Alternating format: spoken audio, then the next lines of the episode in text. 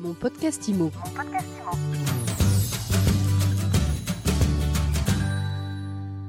Bonjour et bienvenue dans ce nouvel épisode de mon podcast IMO. On est au salon de la copropriété Porte de Versailles et je suis avec Bertrand Slosberg. Bonjour. Bonjour Ariane. Vous, vous dirigez l'atelier parisien de surélévation. Vous exposez euh, ici au salon de la copro et vous vous définissez comme un promoteur aérien. Alors, C'est quoi un promoteur aérien? Alors un promoteur aérien, c'est une nouvelle typologie de promoteur qui achète des droits à construire, qui achète un terrain, sauf que le terrain est généralement situé au-dessus des immeubles. C'est-à-dire c'est des terrasses, c'est des toits terrasses? Ça peut être des combles, c'est peut-être euh, une surface, j'achète de l'air, j'achète l'air au-dessus des immeubles. Vous à achetez construire. de l'air, ça veut dire qu'on vous vend du vent? On ne me vend pas du vent, par contre, l'air que j'achète vaut effectivement de l'or, puisque je, construis des mètres carrés complémentaires en haut des immeubles et je paye les copropriétaires en fonction du nombre de mètres carrés que je vais construire. Donc j'apporte de la valeur aux copropriétaires et je donne de l'argent à la copropriété euh, sans que eux n'aient à avancer le moindre euro. Est-ce que tous les immeubles ont cette capacité d'avoir euh, de l'air vendable sur le toit? Alors je sais que c'est un peu bizarre de dire ça, euh, de parler d'air, mais la réalité c'est qu'effectivement il y a des potentiels d'optimisation euh, dans pas mal d'immeubles. Il y a des immeubles qui peuvent être surélevés quand ils sont dans une position de dent creuse, c'est-à-dire qu'un immeuble est plus bas que ceux des voisins, donc on peut combler l'espace. Donc on rajoute un étage, deux On peut étages, trois un étages. étage, deux étages, trois étages, mais ça peut aussi être en fond de parcelle, sur un parking, où il y a deux bâtiments, un grand bâtiment côté rue, un petit bâtiment côté cour. On peut peut-être mettre une maison en haut du bâtiment côté cour, par exemple. Donc c'est une densification, c'est une optimisation des mètres carrés sur les parcelles existantes des copropriétés. Et notre métier, c'est d'évaluer le potentiel d'optimisation et d'apporter des solutions et de donner de l'argent. En fait, on paye les copropriétaires pour nous vendre des terrains et ils utilisent l'argent pour rénover leur immeuble.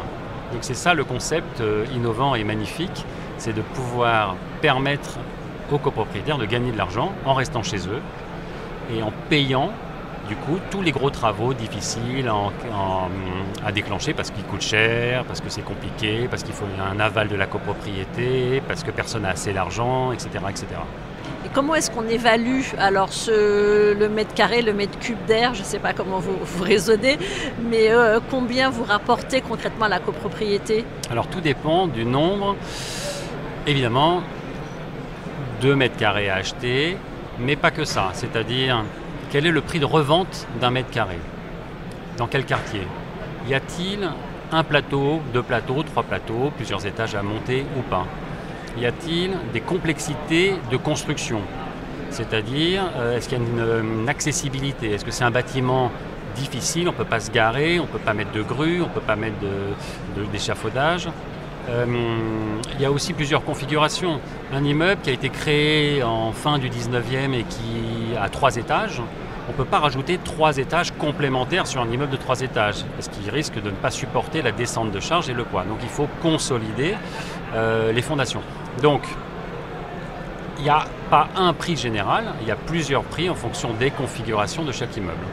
Et ça, ça se travaille, ça s'étudie. Et nous, notre métier, c'est de partager la valeur d'un projet immobilier avec les copropriétaires. Donc plus le mètre carré est vendu cher, plus on fait de mètres carrés, plus on paye cher à la copropriété. Bon alors je repose ma question autrement, c'est quel pourcentage du Ah. prix de vente du mètre carré final va aux copropriétaires? Est-ce que vous raisonnez comme ça?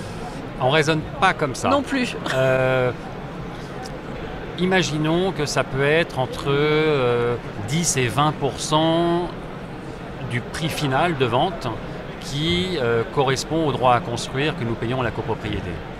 Mais ça s'explique d'une certaine façon, c'est assez simple. C'est-à-dire, admettons qu'on vende un appartement euh, 12 000 euros du mètre carré. Et pour simplifier, nous, on est, on est, on est professionnels, on enlève la TVA. Donc le 12 000 euros TTC, il devient euh, grosso modo 10 000 euros euh, hors taxe. Sur les 10 000 euros hors taxe, on a nos coûts de travaux, de construction, nos honoraires techniques, c'est les architectes, les géomètres, les bureaux d'études, euh, le référé préventif, un plein, plein, une série de personnes qui interviennent. Et ensuite, eh ben, quand on enlève, on prend le prix de vente, moins la TVA, moins les coûts, il reste un bénéfice et on partage avec les copropriétés. Donc, c'est aussi simple que ça.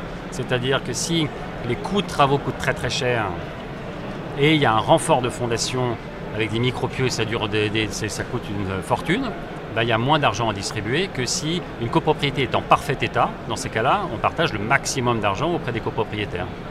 Euh, dernier avantage de, cette solution, si j'ai bien compris, c'est que ça, euh, ça a un impact aussi sur les tantièmes de copropriété des uns et des autres Oui, c'est-à-dire que c'est un cercle vertueux, magnifique et, complet euh, à plusieurs titres. Tout d'abord, les copropriétaires, ils vendent quelque chose qu'ils ne pensaient pas pouvoir vendre. Ils vendent de l'air. C'est quand même assez unique de vendre quelque chose qui est intangible.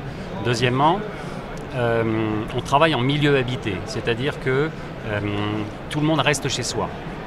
Troisièmement, on installe un ascenseur parce qu'il y a besoin, quand on veut vendre, il faut installer un ascenseur et on rénove les parties communes, mais surtout, à la fin, il y a des nouveaux lots qui sont créés dans la copropriété. Donc ça veut dire qu'il y a des nouveaux tantièmes qui sont créés.